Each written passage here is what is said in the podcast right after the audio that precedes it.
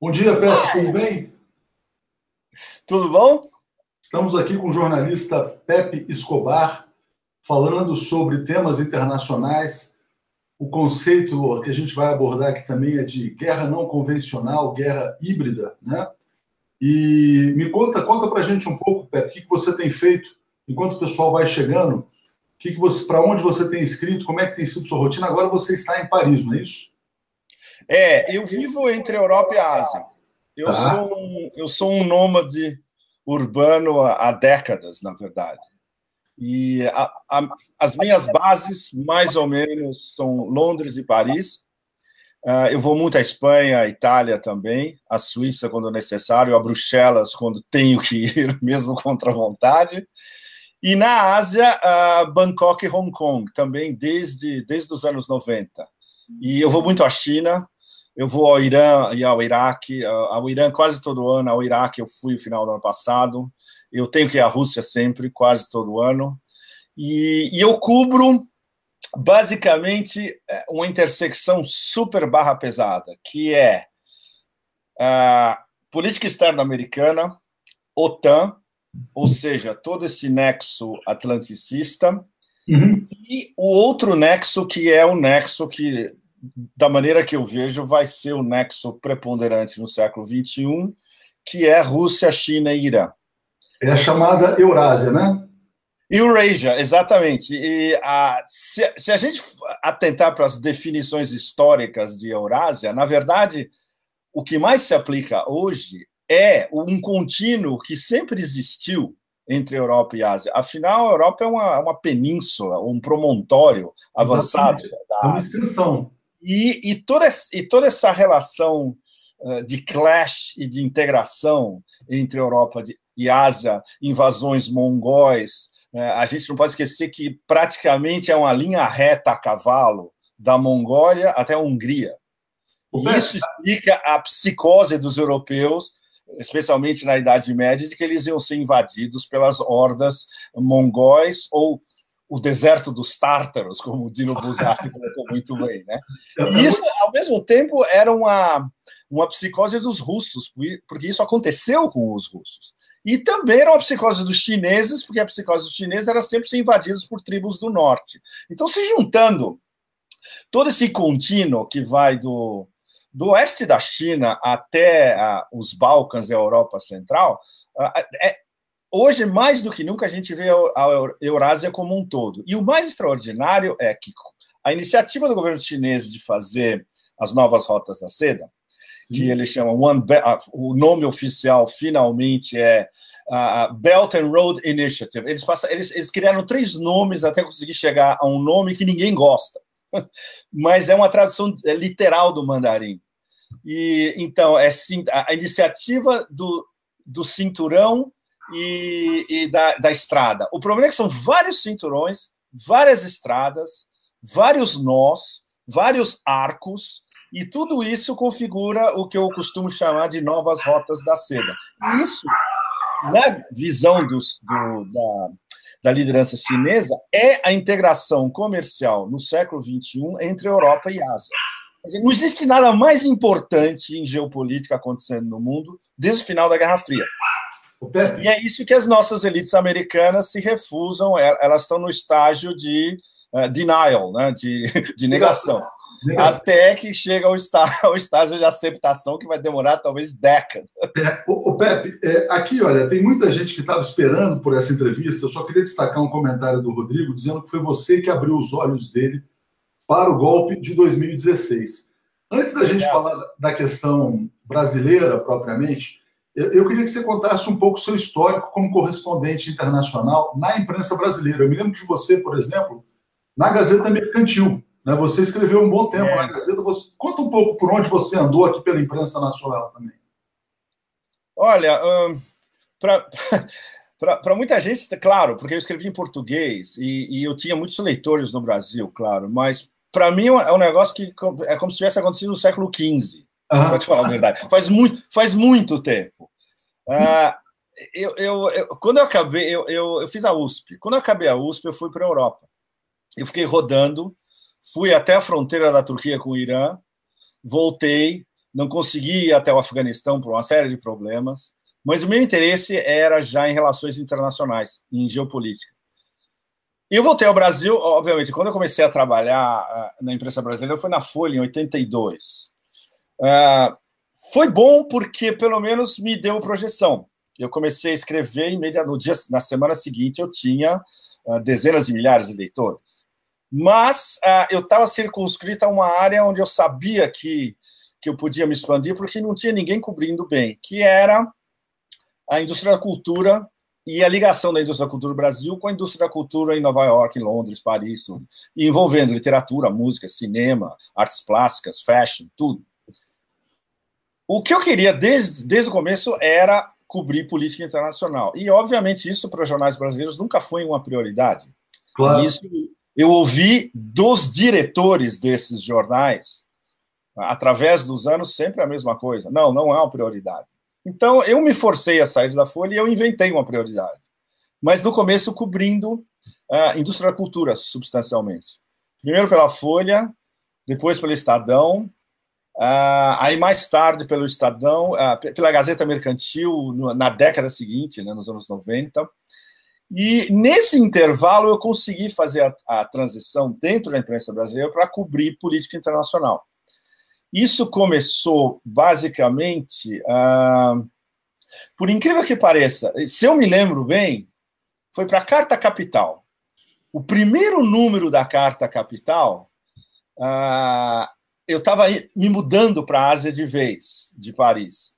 E o Mino falou: Você não quer escrever para a gente da Ásia? Eu falei: Claro. Ele falou: Tá bom, você vai ser nosso correspondente na Ásia. E o seu primeiro posto na Ásia foi aonde?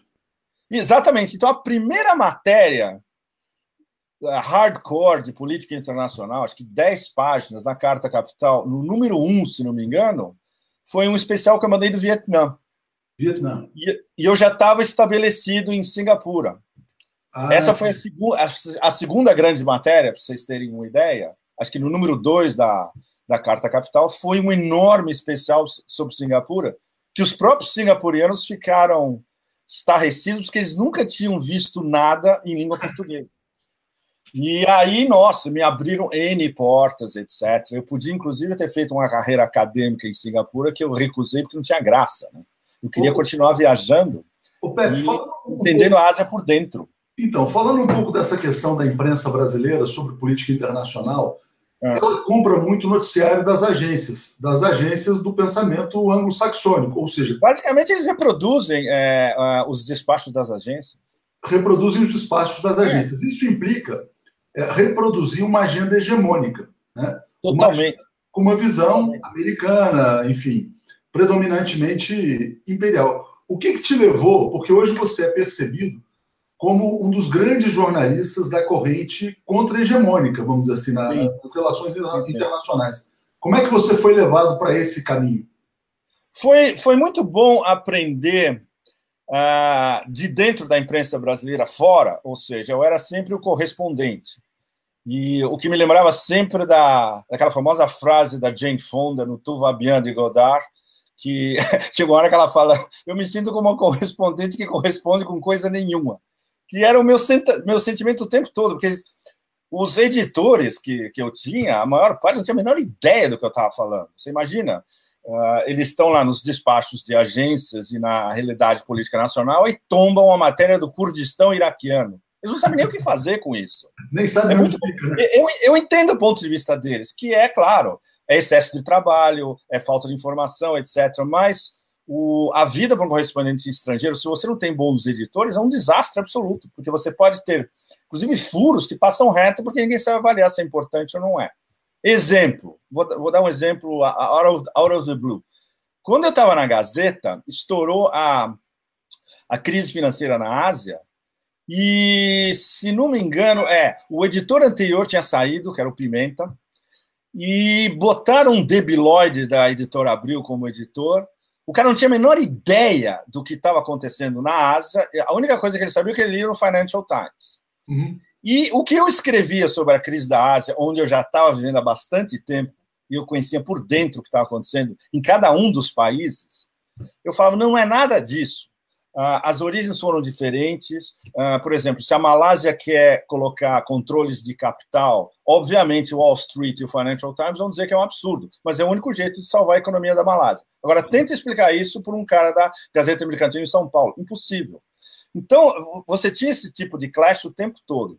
Não, e ao mesmo tempo, a agenda, eu me lembro que nessa época eu trabalhava na revista Exame, a agenda Sim. da imprensa local é tratar o cara como louco porque ele Sim. tem que ser retratado como louco para que não repitam a ideia num país como o Brasil também. Ah, mas evidente. Imagina, por exemplo, o, o, na época da crise da Ásia, a, a Indonésia, a Coreia do Sul, as Filipinas, eles viraram praticamente protetorados de Wall Street e da City of London. Exato. E a Malásia saiu mais cedo justamente porque eles tiveram uma agenda nacionalista, incluindo controles de capital. Então, eles saíram muito mais cedo da, da crise do que a Tailândia e a Indonésia, por exemplo. Então, a, como você explicar isso é, para o público brasileiro em poucas matérias é muito complicado. Você precisa desenvolver uma narrativa. E, obviamente, num jornal é, extremamente conservador, como era a Gazeta na época, isso era impossível. Aí eu tive muita sorte depois, porque depois eu fui para o Estadão como correspondente na Ásia, o que me abriu a, a possibilidade de, por exemplo, nos domingos, geralmente eu tinha uma página inteira Uh, isso, o Pimenta era o diretor de redação na época também. E eu podia falar, por exemplo, do Turcomenistão, do que estava acontecendo no Irã. Uh, toda a, antes da, da votação em Timor, eu tinha várias matérias sobre o que estava realmente acontecendo em Timor. Quando teve o golpe da. Não, o golpe não, desculpe. Quando Suharto caiu na Indonésia em 98, eu estava cobrindo lá direto, diário. Acho que é a primeira vez que um jornal brasileiro cobria diariamente o que acontecia na Indonésia, por exemplo. Então, ah, isso ah, eu, eu, tive muita sorte nesse aspecto, claro, e isso ah, me preparou de ver como funciona ah, a imprensa estabelecida, mainstream, no mundo inteiro, em relação com o Brasil, e o que você tem que fazer para driblar e construir sua própria narrativa. E isso eu consegui quando eu fui para o Asia Times, em 2000. Como é que foi o Asia Times? logo de... eu, eu... Oi? A quem pertence o Asia Times? Como é que. Isso é uma história. Eu, eu, ficaria horas contando. É uma saga absolutamente inacreditável. É um negócio uh, rabelesiano, na verdade.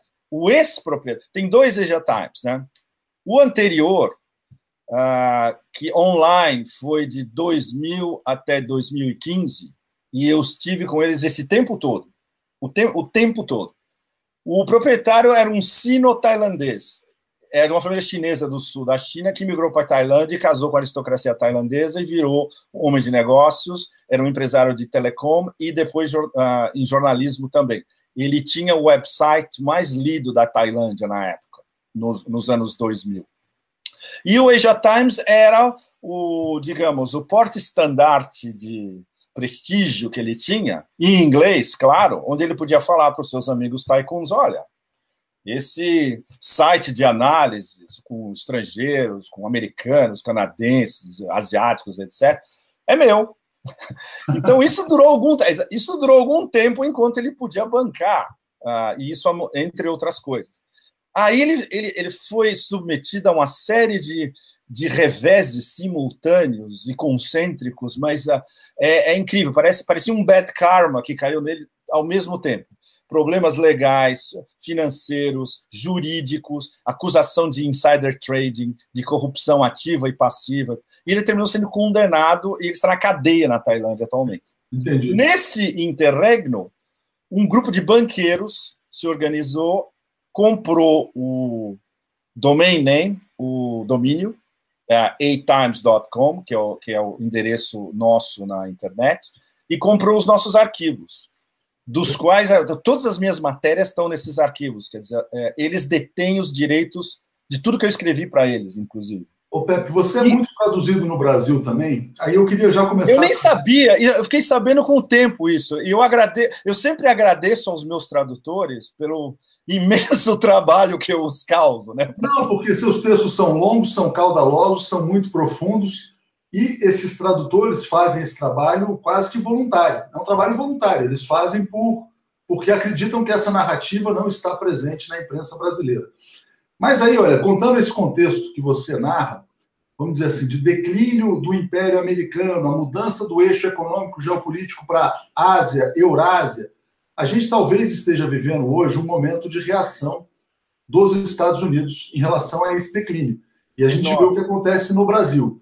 É, o, o que, como é que você diagnostica é, o que ocorreu no Brasil em 2016, continua acontecendo? Como começou? Qual é a raiz desse processo? Bom, na época eu estava escrevendo uh, especialmente para os russos. Uh, em, em, 2016 eu escrevia para RT, para eu tinha uma coluna na Sputnik semanal e para a Strategic Cultural Foundation, que é um think tank baseado em Moscou. Então a maior parte dos artigos que eu podia escrever sobre os BRICS, sobre o desespero das elites americanas com a ascensão da China e da Rússia, da parceria estratégica, etc. E tudo que acontecia em relação aos BRICS, eu tinha uma enorme margem de manobra para contar a história como ela era mesmo.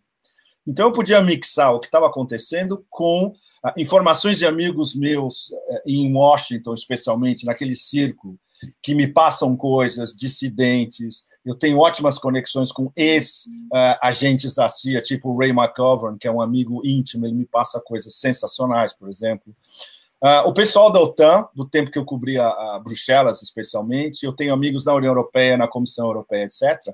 E os russos, tem uma network de pensadores russos absolutamente extraordinária. Uh, inclusive alguns que entraram na mídia, como o meu amigo The Saker, que é traduzido no Brasil também. Eu já, já me disseram várias vezes que saem coisas do Saker uh, no Brasil. Tem um Saker Latinoamérica. Uhum. Uh, e, e, o Saker, ele é um analista militar, eu colocaria entre os cinco melhores da Rússia. Outro cara é o Martianov, que é o melhor analista naval da Rússia, que fez o melhor artigo que você acha na internet atualmente sobre o significado dessas uh, novas armas hipersônicas anunciadas pelo Putin dia 1 de março.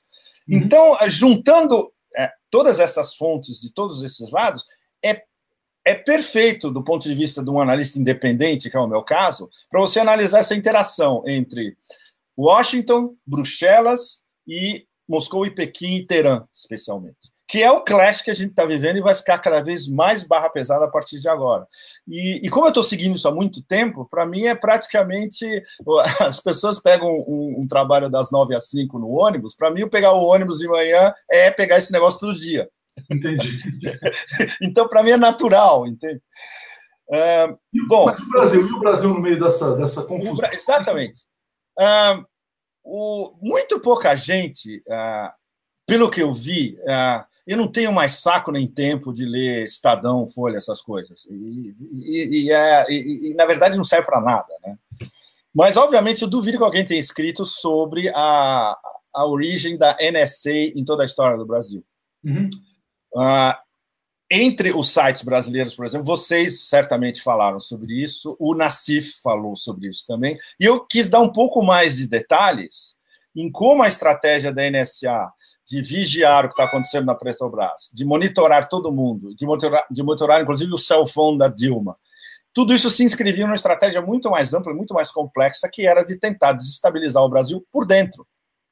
Claro, o que aconteceu em 64 é irrepetível num país tão complexo quanto o Brasil. Você pode fazer isso na Ucrânia, que é um buraco controlado por 10 famílias de oligarcas, mas no Brasil não dá mais. Aí, Pepe, quando a gente fala em desestruturar um país por dentro, a gente chega no conceito da guerra híbrida, da guerra não Sim, convencional?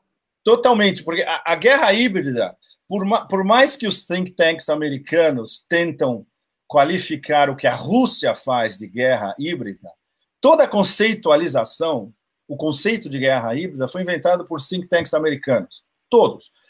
Rand Corporation, eh, foi usado pela, pela NSA, Freedom House, eh, National Endowment for Democracy, todos esses. O, basicamente, guerra híbrida significa o, o fator militar não é o mais importante. O mais importante é uma união de fatores é, judiciários, especialmente mediáticos, parlamentares, em alguns casos até mesmo presidenciáveis, uh, e business. E hum. achar um nexo de corrupção no meio de, de todo dessa nebulosa, digamos assim, e enfiar um, uma espécie de investigação uh, infinita que seria, no nosso caso, a Lava Jato, baseada na Manipulite, para tentar desmembrar tudo isso, mas sempre com uma agenda por trás. Se você vai analisar, por, por exemplo, a corrupção no, em Brasília, todo mundo, todo brasileiro sabe melhor do que eu, que estou fora há muito tempo, que Brasília inteira é corrupta.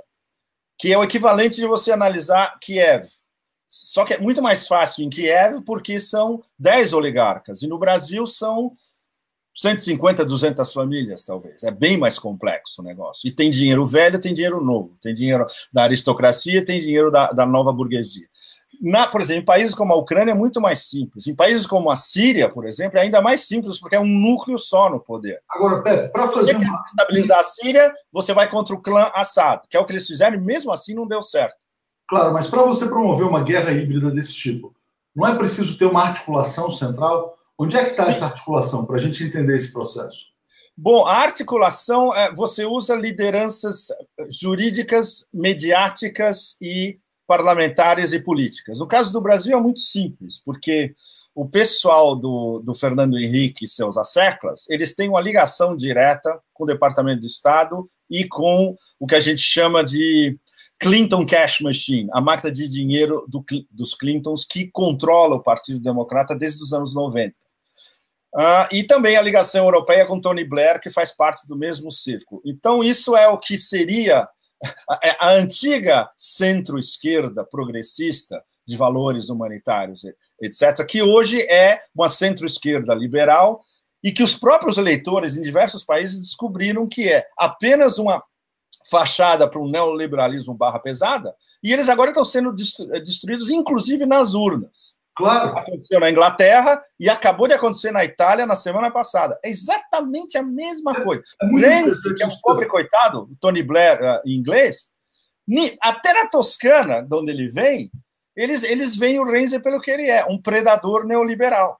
Um predador seguindo neoliberal. Uma, é, seguindo uma agenda que nem ele elaborou, porque ele não tem é, capacidade intelectual suficiente para elaborar uma agenda dessa. Essa é uma agenda elaborada em Washington e em Bruxelas. Você acha que o ponto central da articulação pode ser, então, o Instituto Fernando Henrique aqui no Brasil, um dos pontos centrais? Isso, não, eu não vou arriscar, porque eu não, eu não sei como funciona o Instituto Fernando, Fernando Henrique em detalhe no Brasil. Vocês, inclusive, podem me ilustrar sobre isso. Não, o que eu vejo do Fernando Henrique é como um grande articulador dessas elites no Brasil. Ah, isso sem dúvida. Isso sem dúvida. E certamente ele terá usado o seu think tank, como os americanos usam, por exemplo, a Rand Corporation ou Freedom House ou Hudson Institute, Heritage Foundation, todos esses think tanks em Washington, eles seguem uma mesma agenda. Tem, tem uma pequena gradação entre eles. Alguns são mais neocons do que os outros, e alguns posam como, digamos, uh, liberalistas humanitários, digamos. Claro. No Brasil é a mesma coisa. O Fernando Henrique no, no Brasil seria um equivalente do Tony Blair, um liberalista humanitário é, com um passado progressista que depois virou neoliberal hardcore uh, e com um traço de populismo também. Agora, é... o, o Pepe, só para a gente não perder esse ponto, quando a gente fala nessa articulação, uh, essa desconstrução uh, dos governos populares aqui no Brasil, ela foi muito intensa na internet com páginas que foram crescendo e ganhando muitas adesões. Por Sim. exemplo, uh, Vem para a Rua, que depois se descobriu que foi criada dentro de uma fundação do Lehman, bilionário, dono da Ambev. Você teve o próprio MBL, né, Movimento Brasil Livre. Antes disso, Revoltados Online. Essa estratégia dessas revoluções, dessas primaveras árabe, árabes, passavam muito por redes sociais, Facebook, tudo isso. É, isso não foi acidental aqui no Brasil também, né? Não, ah, o, agora o mais interessante das redes sociais é que você pode usar para qualquer vetor ideológico. Você pode, você, todo o espectro político e ideológico pode ser coberto por uma campanha social realmente forte e precisa. Desde um progressivismo ah, sem nenhuma tintura, até ah, neofascistas que sabem usar. Ou até o exemplo mais alucinante de todos, o Estado Islâmico que recrutava e ainda recruta, não tanto agora, mas até alguns meses atrás, recrutava na Europa exclusivamente online. Eles recrutavam online e de, muito tempo depois é que esses caras do subúrbio de Bruxelas ou aqui do uh, Saint-Denis, em Paris, a meia hora de onde eu estou, Uhum. Eles faziam a primeira viagem para a Síria via Turquia. E eu tenho, eu tenho um contato em Gaziantep, no, no, sul da Anatólia, que faz fronteira com a Síria, e falava: Nossa, mas o tempo todo estava passando brancos falando francês aqui, que eram justamente os franceses e os belgas, especialmente. Recrutados todos, tudo feito online. E no Brasil também teve uma campanha online pró-golpe fortíssima, e teve uma campanha online anti-golpe tão forte ou até mais forte, que inclui justamente vocês e vários outros sites uh, uh, realmente progressistas independentes. Não, mas, mas a, campanha, a campanha online pró-golpe tinha muito mais combustível, ela tinha financiamento. É. Aí é. que a coisa faz a diferença. Então, nessas guerras convencionais, então você usa eminentemente os elementos, nas guerras não convencionais, os elementos internos para desestabilizar um país. Isso já está teorizado, já tem muita gente que escreveu sobre isso. Já já já está teorizado. Tem, uh, tem um livro do Corribco, do Andrew Corribco. Eu não sei, eu não sei se esse livro é, você pode comprar apenas. Eu tenho uma cópia deles. Inclusive, se, se ele me autorizar, eu posso passar a cópia para vocês. Vocês distribuem para os leitores também. Ele tem uma teorização uh, bastante avançada sobre guerras híbridas, inclusive detalhando por regiões. Uh, ele explica o caso ucraniano, o caso sírio, mas ele não toca no caso brasileiro. Eu acho que ele não tem muita informação interna do que aconteceu no Brasil. O brasileiro. Quando eu escrevia justamente para os russos, eu pude escrever algumas matérias tentando, pelo menos, delinear o que pode ter acontecido no Brasil, desde a primeira interferência da NSA até que mecanismos de guerra híbrida nós vamos uh, tentar utilizar para desestabilizar um país que é extremamente mais complexo do que todos esses nesse arco que vai do norte da África, Middle East, Ásia Central, etc. O Brasil, afinal, é uma das maiores economias do mundo e é um membro dos BRICS. Como desestabilizar um país como esse para os nossos, eh, claro, para os nossos benefícios, que seriam justamente uh, separar o Brasil de Rússia e China dentro dos BRICS, Uh, separar uma liderança brasileira do que está realmente acontecendo de importante, que é uma integração não só da Eurásia, mas com a América do Sul, também a América Latina, inclusive, e onde a China é o principal ator e onde a Rússia também tem voz importante. É, como é, é, cortar as bases de um governo que estava querendo uma aliança multipolar, que é uma coisa que era discutida em todas as cúpulas dos BRICS desde os primeiros anos do Lula. Uh, daí o fato de o Lula ser tão respeitado tanto pelo Putin quanto pela liderança uh, chinesa. Uh, o, o, o, prestígio internacional do Lula, nas vezes em que eu ouvi fora, por exemplo, em summits dos BRICS ou no, no G20 em Washington, o prestígio dele ia de Wall Street até Pequim, direto e tudo no meio. E aquela famosa, aquela famosa observação do Obama, né? Esse é o cara. Não é por acaso. Porque o Obama gostaria de ter o perfil de um cara como o Lula. E para ele era impossível, porque ele estava completamente controlado pelo complexo industrial militar e por todas as agências americanas que o objetivo qual é? Entre o Pentágono e o sistema e o, o sistema informacional de, de, de segurança e de vigilância americano, a única coisa que interessa para eles é vamos manter os privilégios que a gente tem desde 1945. O resto, nada interessa. Ou então, seja, tudo que vai contra isso é uma ameaça. E o Brasil começou a ser uma ameaça também. Desde o fim da Segunda Guerra Mundial. É muito isso. interessante isso que você fala, Pepe, do, do, Lula como grande. Bom, aquilo que o Obama gostaria de ser, né? É, e aí você fala sobre essas questões, as motivações do golpe. Você mencionou o petróleo espionado pela NSA, você mencionou a aproximação do Brasil com os BRICS, né? Rússia, China, e também a própria criação de um polo independente na América do Sul, Unasul, tudo isso. Ou seja, o Brasil poderia emergir como potência, né? Estava, estava emergindo, Leonardo, estava emergindo até 2000 e para pôr uma data, até 2014, mais ou menos, era havia já um consenso em vamos dizer, os setores de Washington pensantes, mas não tão doutrinários. Uh, os europeus em Bruxelas, em vários governos uh, das grandes capitais europeias. E, especialmente, os russos, chineses, os turcos, os iranianos, que o Brasil ia ser, sabe, um dos top five interlocutores daqui para frente, onde você, qualquer uh, grande problema geopolítico internacional, o Brasil era incontornável. E muito por causa do Lula e do Celso Amorim. Isso era um consenso já. Todo, é mais do que estabelecido. É uma coisa que você nunca vai ler no Estadão. Mas ah, era, era assim. É, mas eu me lembro de ter lido coisas do tipo na Folha e na Festa. A gente não lia no Estadão, não lia na Folha. E aí você tem aqui os, os, os sabujos, né, vamos dizer assim, o, a turma da política internacional vinculada ao Fernando Henrique, dizendo que o Brasil quis ser grande demais, que não podia ser, que o Brasil sempre foi um anão moral, um, anão, um anão internacional, diplomático e tal. Mas o Brasil emergia, isso é fato. Você sabe disso, a gente sabe disso os nossos leitores sabem disso. O que eu te pergunto, Pepe, assim, é, como é que uma coisa que caminhava tão bem pôde desmoronar tão facilmente?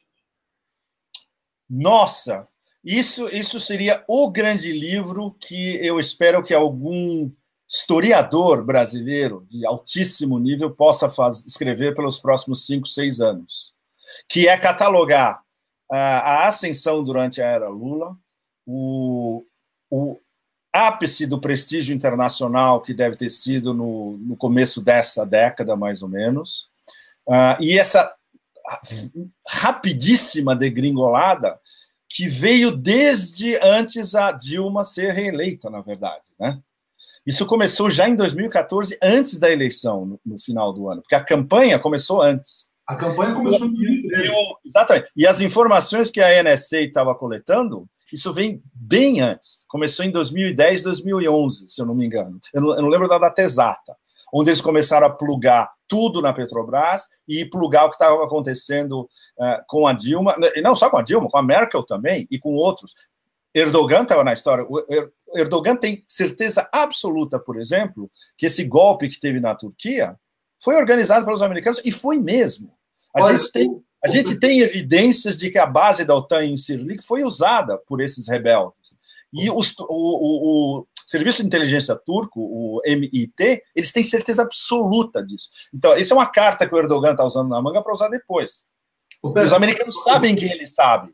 O problema é que aqui, a Dilma, por uma série de deficiências dela como governante, que vocês conhecem muito melhor do que eu, é, os seus handicaps políticos, econômicos, de articuladora, etc., é, é, o que, é o que a gente tem uma expressão em inglês maravilhosa.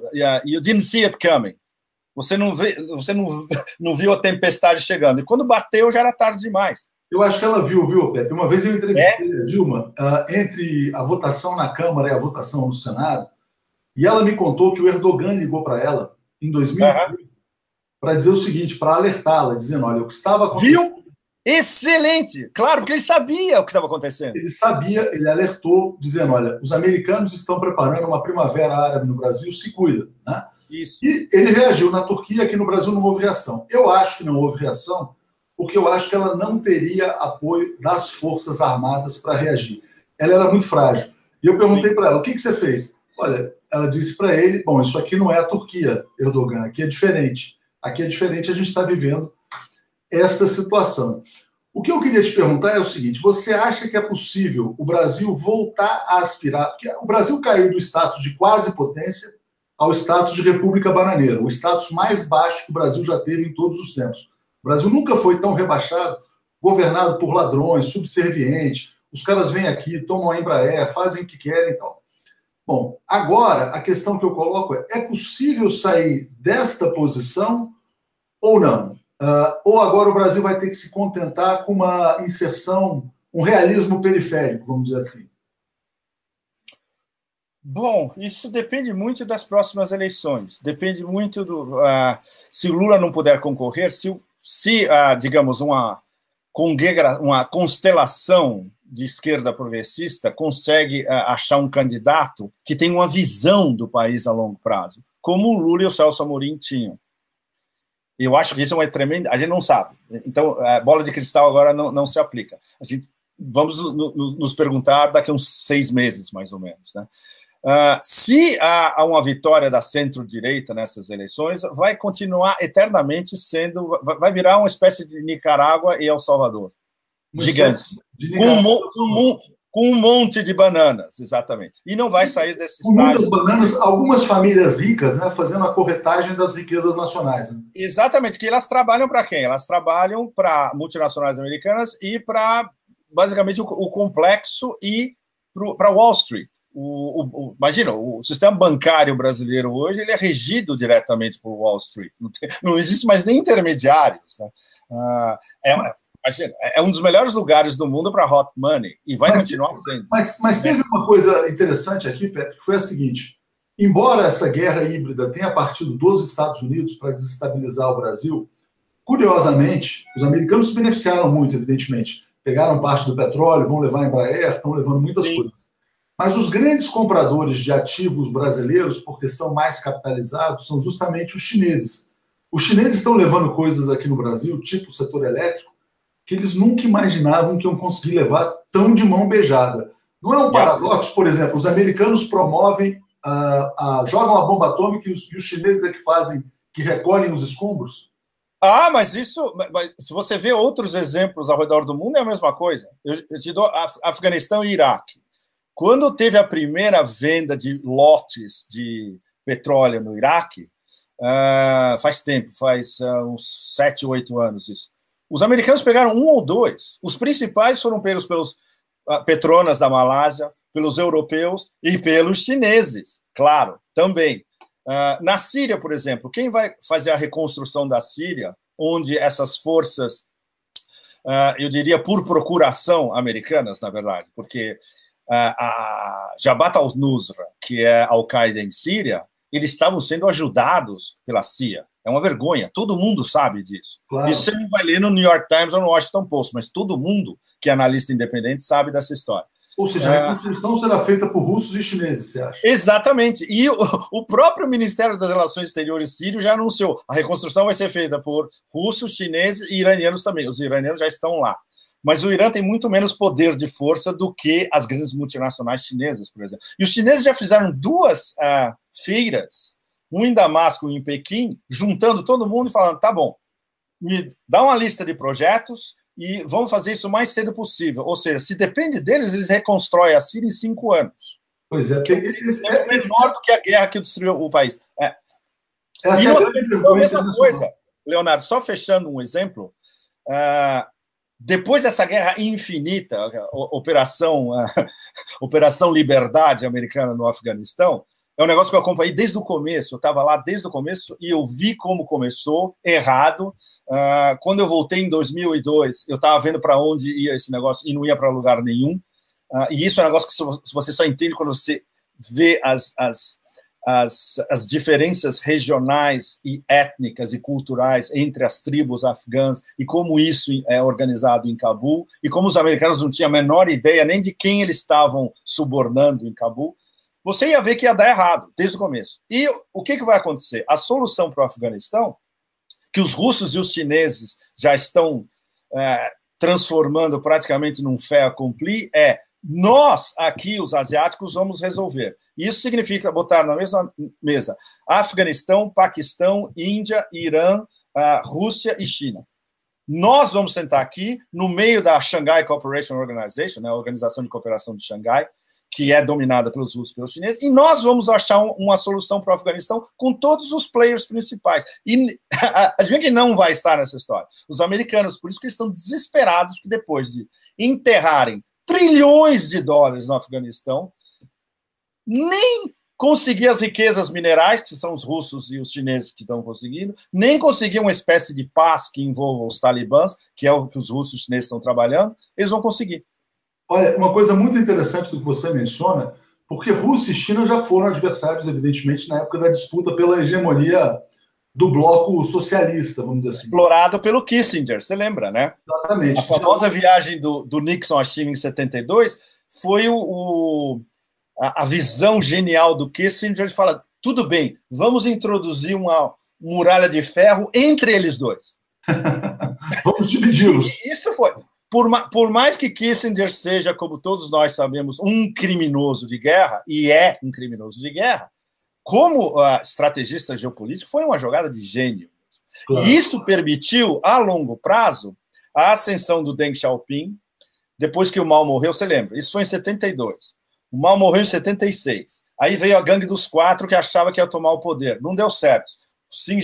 Deng Xiaoping veio por trás, tomou o poder e transformou a China num país capitalista. Isso é extraordinário. Não é que Kissinger tenha visto que isso podia acontecer, mas ele supôs. Ou seja, se a China tem uma detente com o Ocidente, especialmente conosco, a gente vai poder investir lá, a gente vai poder fazer comércio, etc. E mais tarde eles podem até virar um país capitalista. E foi exatamente o que aconteceu. Isso é extraordinário.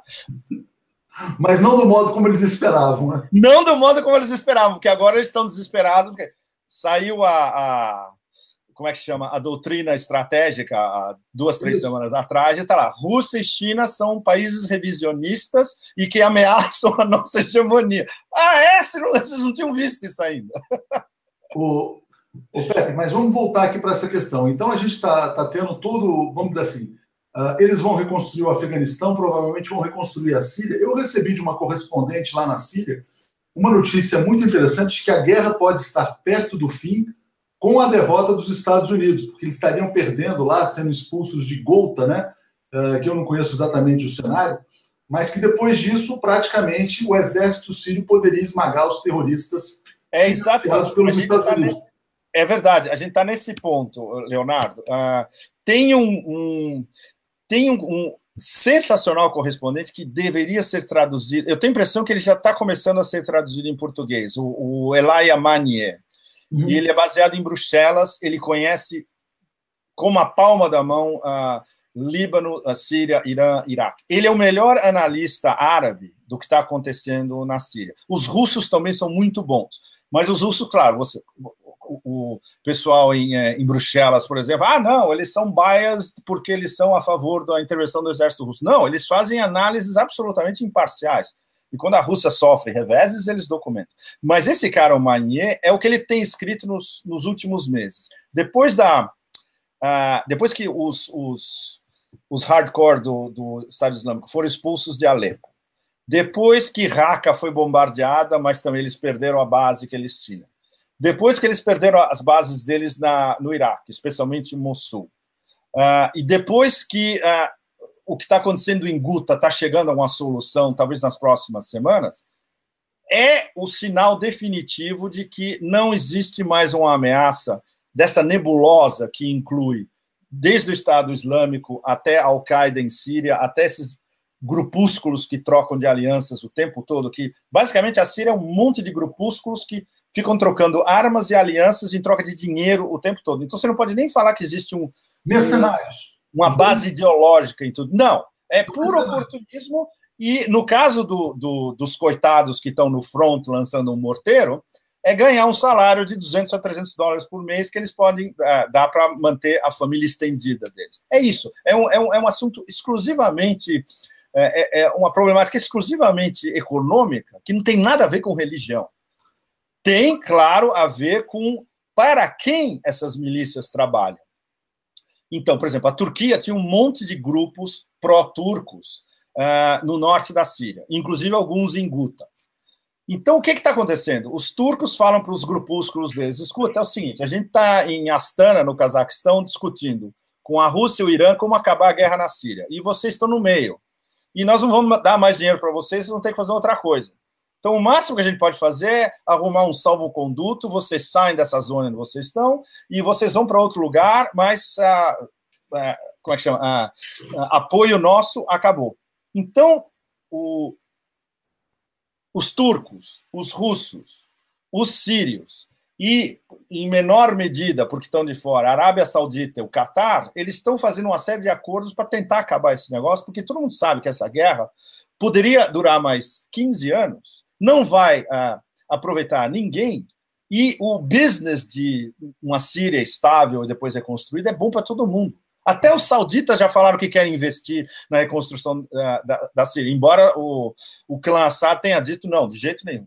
Vocês eram contra a gente na guerra, vocês queriam nos derrubar, vão querer reconstruir o país agora? Não pode. Mas todo mundo já viu que essa é uma guerra que não. É, era uma guerra localizada onde os, os americanos substancialmente achavam que acabando com o, o clã Assad, como eles acabaram com o Iraque, eles iam ter uma base para sempre implantada no meio do Oriente Médio, fora os países do Golfo e a Arábia Saudita. E deu tudo errado, como a gente sabe. E fora Israel. Então, quem, quem, é, quem vai recolher os espólios são justamente os russos e os iranianos e os turcos. Os turcos querem uma áreazinha ali onde está os, os curdos do YPG, para eles. É uma espécie de zona tampão, porque eles consideram esses curdos como é, uma força de estabilização da Turquia. Ah, ah, erradamente, porque o que eles querem é uma autonomia no Kurdistão sírio, que no final nem isso eles vão ter. Os americanos, mais cedo ou mais tarde, vão ver, não, é uma fria absoluta ficar aqui, é, tentando segurar esses caras. Eles, quando chegar o exército sírio, o exército sírio vai cair em cima deles também. E por que, que a gente vai provocar uma confrontação entre forças nossas americanas contra o exército sírio, sabendo que os russos vão apoiar os sírios? E a gente vai criar uma guerra com a Rússia a partir do nada por causa de uma, de uma milícia? Não. Ou seja, quem pensa um pouco geopoliticamente em Washington já viu que essa guerra foi perdida. Claro. E mas, na Ucrânia, mas aí entra o problema da Ucrânia de novo. Não, mas, mas não encerra essa questão da Síria. Deixa eu te trazer um ponto. Que você tá. falou no começo do Irã como um dos pontos centrais dessa confusão. Né? Sim. Como é que você enxerga nesse tabuleiro Irã e Israel? Para a gente entender a Síria. Olha, tem, virou uma guerra por procuração entre, entre Irã e Israel, sem dúvida nenhuma. Especialmente quando os, os israelenses viram que milícias iranianas estavam chegando perto do, das colinas do Golã, que para eles é o red line, é a linha vermelha absoluta. Golã ocupado. Sempre importante frisar. Eu estive lá e você vê que, que é terra síria. Você vê ainda os prédios ah, sírios bombardeados pelos israelenses quando eles ah, se retraíram por uma parte do Golã ocupado. Isso é um fato que nenhuma Nações Unidas vai resolver e muito menos nenhum plano de paz americano para o Oriente Médio vai resolver. O, por exemplo, esse plano uh, absolutamente demente que envolvia o, o, Jared Kushner e o Mohammed bin Salman da Arábia Saudita incluía, sabe, Golan Heights ficar eternamente para os israelenses. Imagine se um Estado sírio ia aceitar isso. Nunca. Nem, aliás, nenhum. Inclusive da oposição síria já dita democrática jamais aceitaria um negócio desse. O Irã, o que eles querem é uma Síria que é a, a ponte entre eles e o Hezbollah, ou seja, é um fator de influência na política árabe, na, digamos, na grande Arábia, digamos assim. Uh, é um aliado militar importante. Uh, isso não significa que o Irã quer controlar a Síria, não é nada disso. Mesma coisa o Iraque. O, Irã quer um Iraque aliado do Irã, mas não, não necessariamente subordinado. E isso é uma coisa que você só vê quando você vai lá também e compara, por exemplo, o sistema religioso baseado nos clérigos em Qom, no Irã, com o sistema religioso baseado nos clérigos em Najaf, no Iraque. É completamente diferente. Um é politizado no Irã e o outro é político no Iraque. E os clérigos no Iraque, eles não gostam do sistema iraniano. É, são xiitas, mas são xiitas que veem o xiismo de uma, de uma maneira bem diferente é, na sua atuação política. Uh, no, na Síria seria a mesma coisa, mas do ponto de vista de projeção de poder regional do Irã, a Síria é super importante e é um contrabalanço contra a, da, da influência da Arábia Saudita, além de ser, como eu te falei antes, que é super importante, essa ponte com o Hezbollah, porque é o que eles chamam de axis da resistência. E a questão o axis da resistência é Hezbollah, Síria, Irã e milícias no Iraque. E, e são que... esses, são eles que ganharam a guerra contra o, essas variações, uh, o, o, que nós chamamos de takfiris, ou seja, essas variações de uh, guerrilheiros jihadis radicais entre Al-Qaeda e Islamic State. Quem ganhou a guerra contra eles foi essa aliança, apoiada pela Rússia. É uma aliança que na época chamava 4 mais 1. Perfeito. 4 mais 1 é Síria, Hezbollah, Irã, Iraque e Rússia. E a questão nuclear no Irã? Ah, eles caminham para ter o domínio da tecnologia nuclear? Não, eles têm o ciclo, eles dominam o ciclo civil totalmente. Uh, eles descontinuaram o programa nuclear dele há muito tempo. Então não tem bomba atômica no Irã, nem terá. E não, não, não mesmo. Inclusive porque do ponto de vista do, do xiismo político, ou o que a gente pode chamar de comeinismo no Irã, é, tem uma fátua do Ayatollah Khamenei dizendo que bomba nuclear é anti-islâmica, repetindo uma fátua que existia do Khomeini na época, ainda no começo dos anos 80, logo depois que ele subiu ao poder. Ah, então, para o sistema, é inadmissível uma, uma, uma arma nuclear, mesmo sabendo que sem uma arma nuclear eles estão eles podem ter um destino algum dia de um Saddam ou de um Gaddafi. Pois é, mas aí a importância da aliança com a Rússia, com a China, isso. nesse contexto mais eurasiano. Exatamente. E isso, é, por exemplo, o, eu, eu cobri a, a negociação do, do acordo em Viena em 2015. E é, como, como justamente nós independentes, a gente tinha pleno acesso aos iranianos, a gente tinha um briefing dos iranianos todo dia, por exemplo, contando o que realmente rolou. A gente tinha ótimo acesso com os russos, por exemplo, na época também, como eu escrevia para os russos, eu aparecia na RT, eu tinha excelentes informações da delegação russa. E como eu, eu trabalhei na Europa também, eu tinha acesso aos franceses. Então, era interessantíssimo. Os americanos, claro, nos boicotavam independentes. Eles só falavam com o New York Times e com o Washington Post. Mas nós, independentes, a gente comparava Irã, França e Rússia, e a gente tinha o, o real picture do que está realmente sendo discutido. E os americanos, até o último momento, eles queriam, sabe, eles queriam incluir essa história dos mísseis, que, que voltou agora há pouco. No meio do acordo, os iranianos falavam: não, isso é um programa nuclear, não tem nada a ver com mísseis, isso é outra história.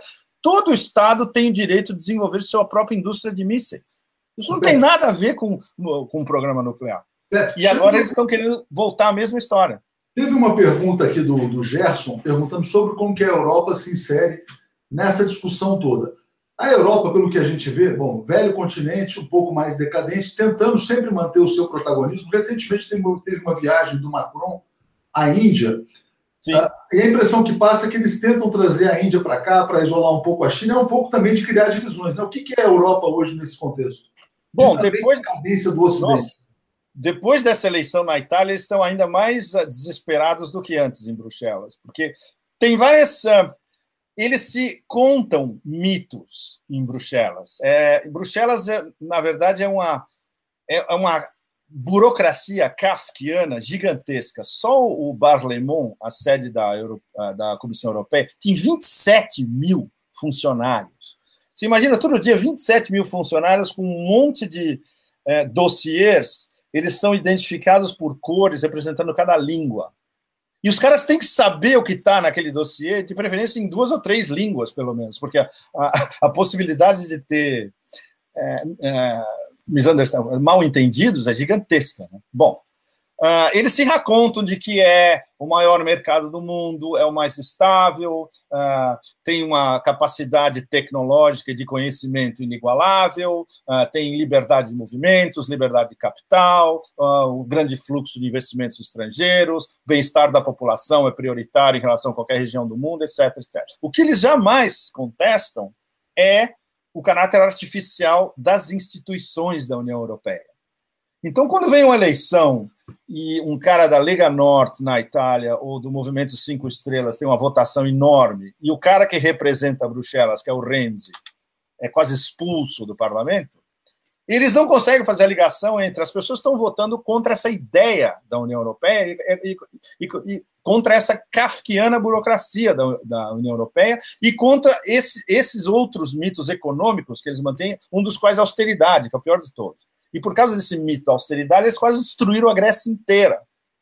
O eleitor grego sabe disso. A Itália, que é do lado da Grécia, sabe disso.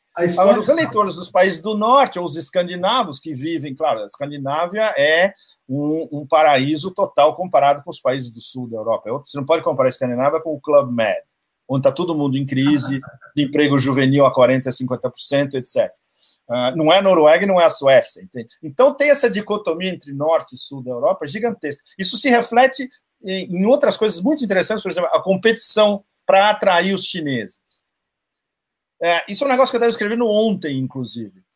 Vai ter uma guerra de grandes portos europeus, porque as novas rotas da seda, a destinação final delas é a União Europeia.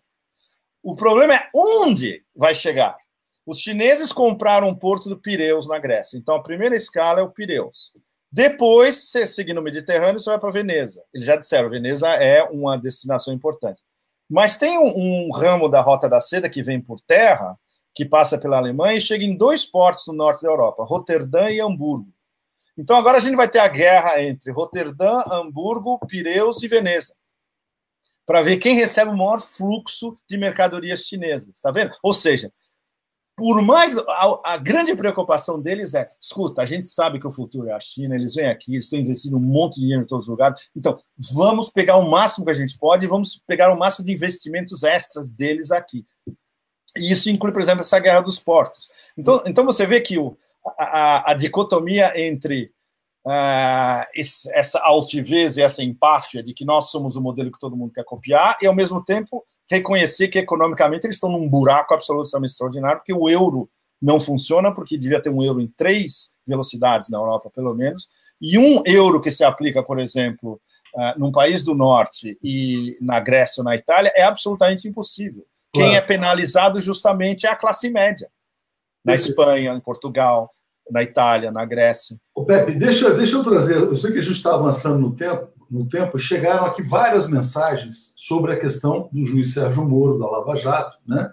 É, você acha que em algum momento, voltando aqui para a América do Sul, depois eu vou te perguntar sobre Venezuela também, você acha que em algum momento a população terá a percepção de que esta operação foi parte de uma guerra híbrida contra o Brasil? É, vai, vai, vai, vai depender de vocês independ, jornalistas independentes brasileiros. Cabe a vocês explicar. Uh, uh, não, não só em séries de matérias, reportagens, mas livros também, uh, documentários, sabe, um, um, YouTube de 10 minutos, bastante didático, fazendo todas as conexões. tem que ser extremamente didático, porque você tem que escapar de teorias de conspiração, e isso que aconteceu no Brasil não é uma teoria de conspiração. Isso eu na época, em 2016, eu, eu qualifiquei como o mais sofisticado uh, organismo de organização de guerra híbrida tentado até aquela época. E ainda não tem um mais sofisticado do que esse. Comparado com tudo que eles tentaram fazer nas uh, revoluções coloridas, Kirguistão, Ucrânia, Geórgia, comparado com o Meidan na Ucrânia, comparado com o Oriente Médio, por exemplo, a Síria foi um misto de guerra quente e guerra fria, né? Mais guerra quente, porque eles usaram, uh, eles usaram inclusive a Al-Qaeda como aliados. Claro. A Arábia Saudita e o Catar estavam pagando os jihadis para combater o. Ou seja, era um negócio tão descarado que você não, não podia nem falar de guerra híbrida. Uh, Honduras foi um, um golpe. Uh, interno, né? É, Paraguai constitucional. Paraguai foi um golpe interno dito constitucional. E o caso brasileiro foi extremamente sofisticado porque estava todo mundo junto. Tava espionagem da NSA, uh, ah, escolher um juiz a dedo que tinha passado pelo Departamento de Estado, ou seja, era um homem de confiança. Tanto assim, quando ele acabar essa história, ele vai se aposentar e vai trabalhar onde? Nos Estados Unidos. Provavelmente vai pegar um condo em Orlando, Sérgio Moro. Uh, todo o judiciário, praticamente, é, todos, praticamente todo o sistema parlamentar em Brasília, toda a grande mídia, mas sem exceção, é, não escapou nada. E isso foi organizado em relativamente pouco tempo. Durou, digamos, o, o ápice de tudo isso foi do fim de 2014 até metade de 2016. Foi em um ano e meio você consegue desestabilizar não só um governo, uma administração, mas um país inteiro. Claro. incluindo todas essas ramificações de destruir os campeões da indústria nacional, uh, entreguismos variados, privatizações a gogol, uh, botar um cara de Wall Street uh, comandando a política financeira, etc. É extremamente. Isso é um case history para escolas de relações internacionais daqui para frente, sem claro. dúvida. Agora, o que me espanta é a facilidade com que eles dominaram todo o poder judiciário, né? Porque você imagina é, esse episódio Lula, ele, ele também caminha para instâncias superiores e tudo lá vai sendo confirmado, é, mesmo com todas as fragilidades. Então, a condenação em segunda instância por unanimidade, num prazo mais curto, por pressão da mídia, mas também, independente da pressão, tem três juízes. Aí depois sobe para o STJ, tem mais cinco juízes. Vai para o Supremo, tem a presidente da Suprema Corte, que não põe o caso em pauta por pressão também de grupos de mídia, né? Isso, para mim, é muito intrigante. Como é que se consegue isso? E eu te pergunto o seguinte: o Brasil vive essa angústia agora da prisão ou não do Lula. Na sua opinião, o Lula será preso e o que, que isso pode deflagrar como consequência? Posso retornar a pergunta, Leonardo? Na verdade, na verdade, é como se eu estivesse representando os meus leitores espalhados pelo mundo. Você está aí dentro. O que, o que você acha? Não, eu acho, eu acho que em algum momento é, eles vão ter um receio de adotar a, a, solução mais radical, que seria simplesmente prender o Lula, recolher e confinar. É, não, tanto que nem os presídios querem receber o Lula, eles sabem da confusão, que tem um exército aqui no Brasil pronto para defender o Lula. Então, eu acho que eles podem buscar algum caminho do meio, tipo uma prisão domiciliar, porque o que importa ao golpe, na verdade, é tirar o Lula de circulação como candidato. Sim, exatamente. Em primeiro lugar, e em segundo lugar, impedir também a transferência de votos porque já está claro para todas as pessoas que o Lula é capaz de eleger um sucessor. Pelo menos 42% dos brasileiros votariam em quem o Lula indicar, ou seja, o suficiente para vencer. Então, ah, no fundo, no fundo, o golpe está derrotado no Brasil do ponto de vista ideológico. Ele não vence uma eleição, ele para continuar, ele pode continuar ou pela força ou por uma eleição fraudada, né? Que aí é o caminho que eles podem escolher, ou seja, o Lula fora e também o Lula incapaz de influir mas é uma construção muito violenta. Né? A grande questão de partir para a força, é, que eu acho, Pepe, é a seguinte: partir para uma solução de força é fazer com que o golpe se assuma como ditadura, que é tudo que este golpe não quer fazer, ele não quer repetir 64. Então, essa que é a complicação. Eu não descarto nem a possibilidade de que eles tentem uma violência física contra o Lula, porque nem isso me parece impossível. Porque se a questão é eliminar o Lula e tirar de circulação, esse cenário eu acho que também tem que ser considerado. O, exatamente. Se, se eles seguissem o, o, padrão americano clássico, seria forçar o Lula a um exílio, como eles fizeram com o Yanukovych na Ucrânia. Mas uh, não, não tem as condições. No caso do Yanukovych, ele estava fugi literalmente fugindo do palácio e fugindo de uma, de uma malta ensandecida. Né? No caso do Lula é diferente. Não, aqui, aqui, no caso do Lula, você tem a população a favor. Né? Então, isso Sim, é e a população está a favor, exatamente. A população está a favor e o que, tem, o que existe contra o Lula são as instituições né? e uma classe média manipulada, o que as pessoas chamam, chamaram no carnaval aqui de manifestoches. Então, esse impasse não está solucionado, a meu ver. Eu acho que eles podem tentar, é, tipo, olha, Lula, prisão domiciliar, São Bernardo do Campo, mas a grande dificuldade é que esse cenário não impede que ele seja um cabo eleitoral. Então, por exemplo, olha, prisão domiciliar, mas você não pode falar com ninguém, não pode gravar nenhum vídeo na campanha eleitoral. Isso explicita muito o golpe. Eu acho que aí é que a gente vive esse impasse. E é o que os, os líderes do golpe ah, estão tramando no momento e não sabem como, porque a cartilha que eles pegaram é dos nossos amigos uh, do complexo industrial militar e do sistema de inteligência americano. Né? Isso daqui não foi parido em, em Brasília, em São Paulo, no Rio. Eles copiaram uma receita e, claro, não só copiaram a receita, mas ela foi amplificada e sofisticada a um nível extremo. Mas, uh, de, digamos, no pré e no durante. Eles, eles não. Como, como tudo que acontece é, como invenção conceitual do, dessa galáxia americana de think tanks, etc., eles nunca têm um plano B. Um plano B.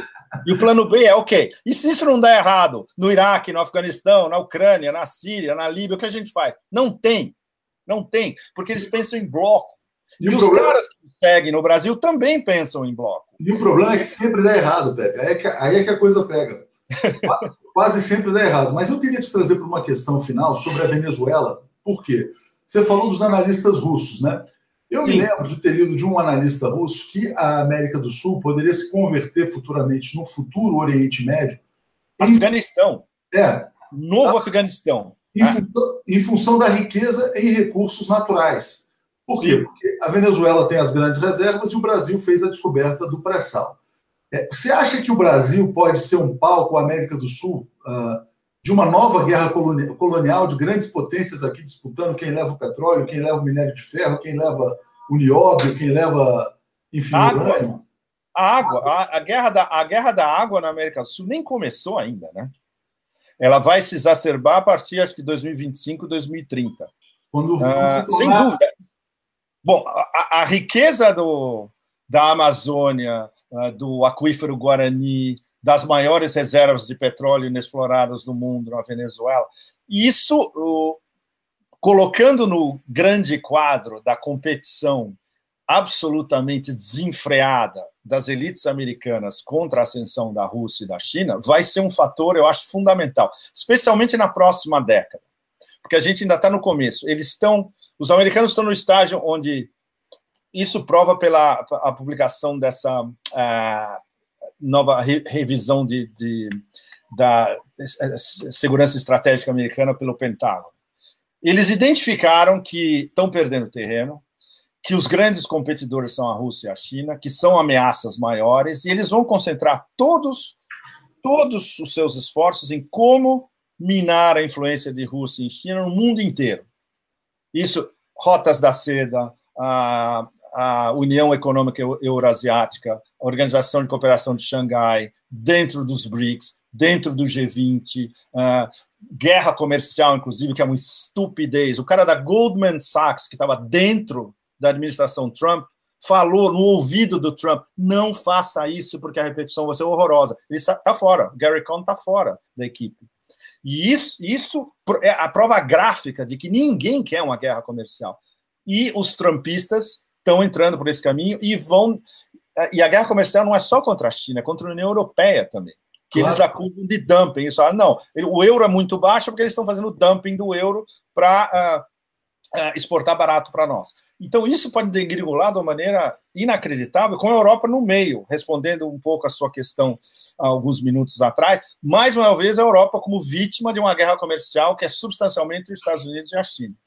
Agora, e, o, e, o, anúncio do Putin da, das armas hipersônicas, mas enlouqueceu o Washington o, o que eu chamo de Beltway, que é aquele complexo que fica entre Maryland, Virginia e Washington, que é onde fica todo uh, o QG da indústria, do complexo industrial militar, os think tanks, os fornecedores, etc. Eles, eles falam, como é que a gente não viu isso acontecendo? Isso dá mais uma medida da qualidade de, do sistema deles de conseguir inteligência direta nos lugares que estão sendo espionados. Uma coisa é a NSA é, escutar o telefone da Dilma. Outra coisa é a NSA ter alguém dentro de um laboratório russo ver que tipo de armas eles, eles estão é, desenvolvendo. Claro. Isso é inteligência humana, o que eles chamam de humint. Isso você só pode ter lá dentro. Mesma coisa na Ucrânia. Uma coisa é aquela tonta da Victoria Nuland chegar em Kiev e distribuir bolachinha para um monte de gente na praça.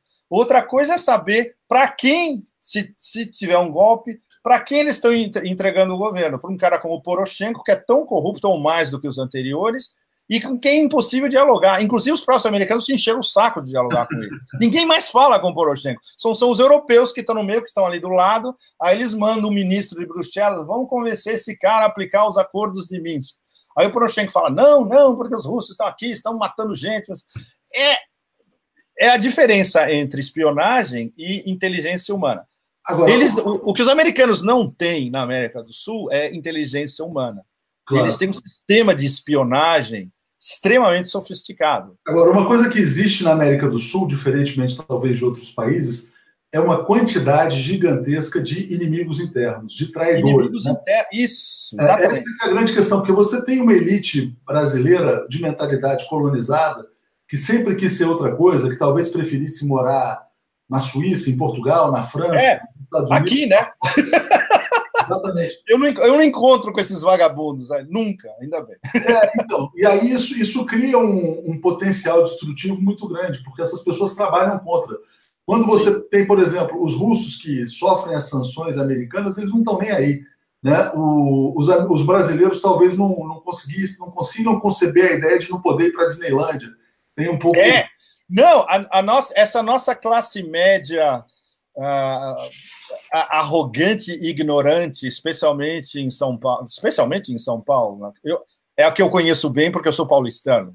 Uhum. E cada vez que eu volto ao Brasil é, é cada vez pior. O, o, sonho ainda é essa, essa palhaçada de Orlando, Miami, né? Não, não, não mudou nunca isso. Pois é. Ô, Pepe, eu queria, é, eu queria te agradecer muito. A gente teve uma, uma aula aqui de, de relações internacionais. Não, imagina, olha, tem tanta coisa, Leonardo. É, tem, tem várias coisas que era, era bom a gente um dia ter tempo para entrar em detalhes. Não, eu, aí ajuda a fazer as correlações, né? Eu acho que a gente precisa fazer isso. É, o que eu acho é o seguinte: a gente tem que acompanhar agora os desdobramentos. Teve muita gente que entrou aqui, teve a Jussara, inclusive, dizendo que sente sua falta no, no Russia Today. Tem praticamente mil pessoas nos vendo aqui ao vivo nesse momento, né? Ah, que legal. E, e, vai crescer muito ao longo do tempo. E muita gente dizendo que você tem que ter um espaço no 247. Você tem que trazer uh, essa discussão internacional, geopolítica para cá.